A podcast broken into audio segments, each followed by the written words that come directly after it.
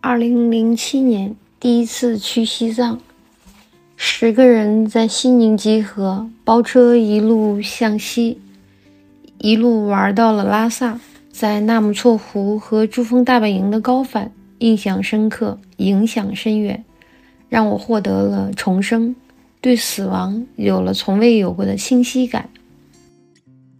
去珠峰的路很颠簸。那时新丁入县城的公路还没通车，走的基本都是土路、滩土或者没有路。有几次我们还需要下来推四驱的车。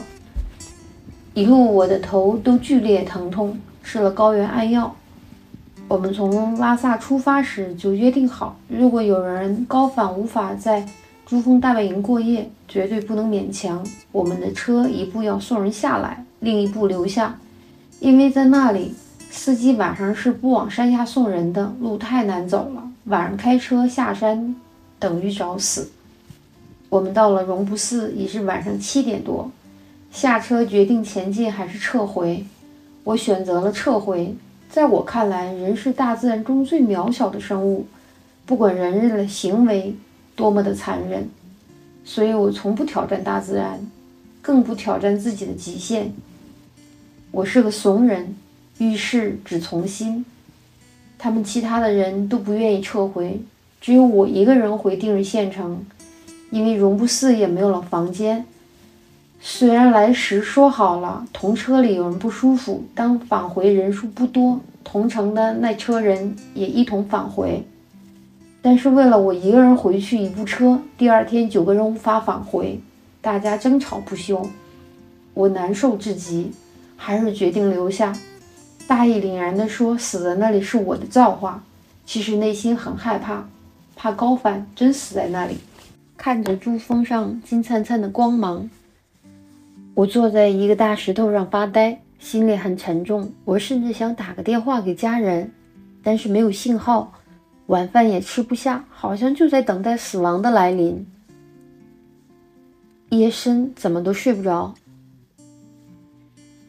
翻身看看离我最近的氧气瓶的位置，漆黑黑的帐篷里什么都看不到。突然心里有个想法，就是真的死，睡着了死，比眼睁睁的死要幸福吧？就真的是明天早上起来，他们发现我死了，与我也没什么关系了。可是我现在还活着呀，想那么多干嘛呢？当早上被叫醒的时候，已经九点多了，我睡了个好觉。同帐篷的驴友们一晚上都在轮流醒着，试我有没有呼吸，守着怕我发生意外。很庆幸我还活着，突然觉得活着是这么好。人生的长度我们无法把握，可是宽度是自己给予的。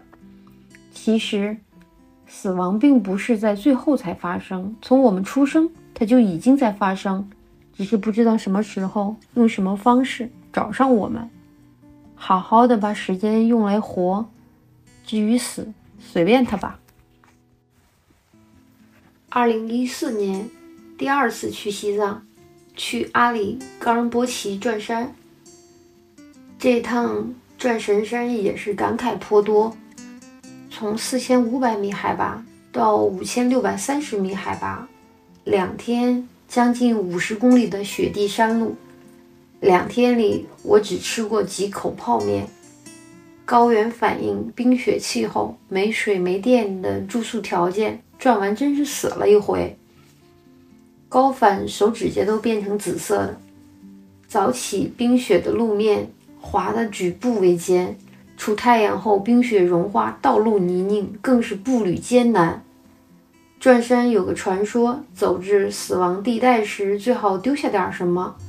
比如衣物、头发等等，代表着把不好的东西留下，脱胎换骨、再来一次的寓意。我带了指甲剪，想剪点指甲，结果手冻僵了，完全按不下剪刀。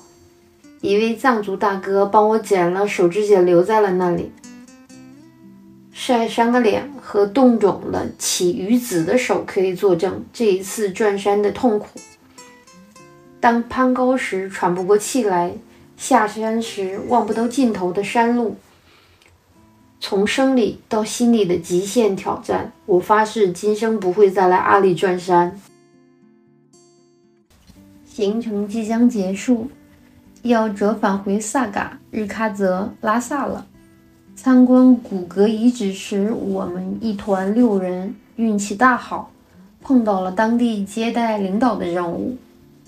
由扎达县文物局局长讲解，杜姆殿、红殿、白殿都打开了，有幸让我们进去到里面。一个王国一夜之间消失不见。未留任何记载。站在这一千一百年的古格王国遗址之上，想象曾经在这里发生的战歌铁马、歌舞升平、爱恨情仇，一切都如着黄沙卷起的风。天涯路远，望着远处的土林与雪山，人墨之之。沧海桑田，身后的山与路作证。窃听风吟，回眸一笑，这是我永生难忘的青春记忆啊！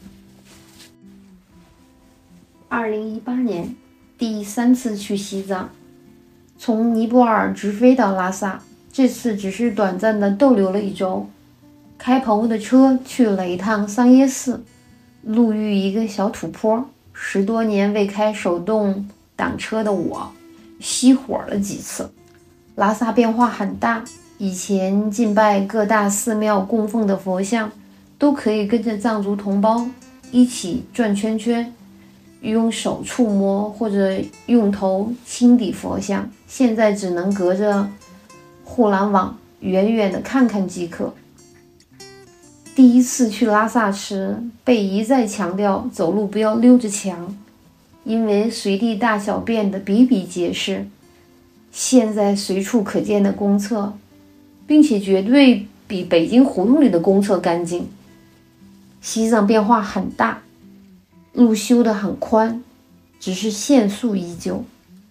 去巴朗街和布达拉宫广场都需要严格安检。布达拉宫最高处还有一面红旗，忘记是国旗还是党旗了。朋友。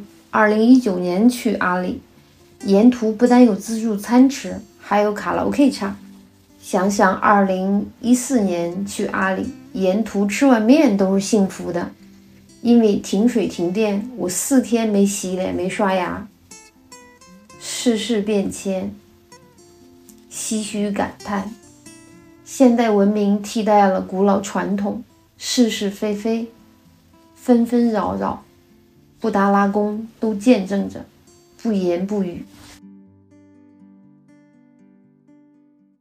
人家小叔叔，你在这里走吗？